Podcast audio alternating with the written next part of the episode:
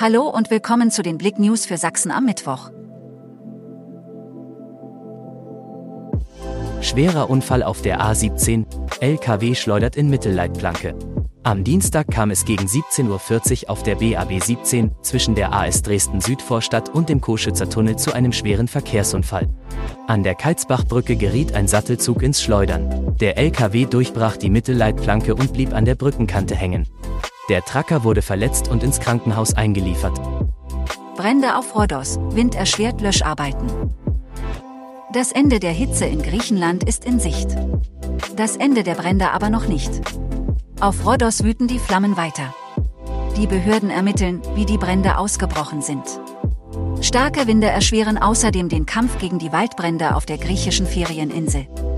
Sechs Dörfer nördlich und westlich der antiken Städte von Lindos sind bedroht.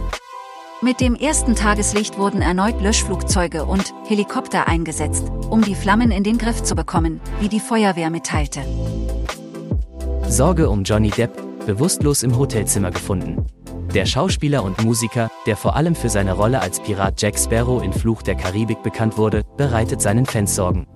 Aktuell ist der 60-Jährige mit seiner Band The Hollywood Vampires, bei der auch Alice Cooper und Joe Perry dabei sind, auf Welttournee, als ein Konzert in Ungarn urplötzlich, nachdem der Einlass schon begonnen hatte, vergangene Woche abgesagt wurde. Chemieunfall auf Firmengelände, Feuerwehr im Großeinsatz. Am Dienstagnachmittag musste in Ebersbach ein Teil der Bahnhofstraße nach dem Austritt von Chemikalien und dem Einsetzen einer chemischen Reaktion evakuiert werden.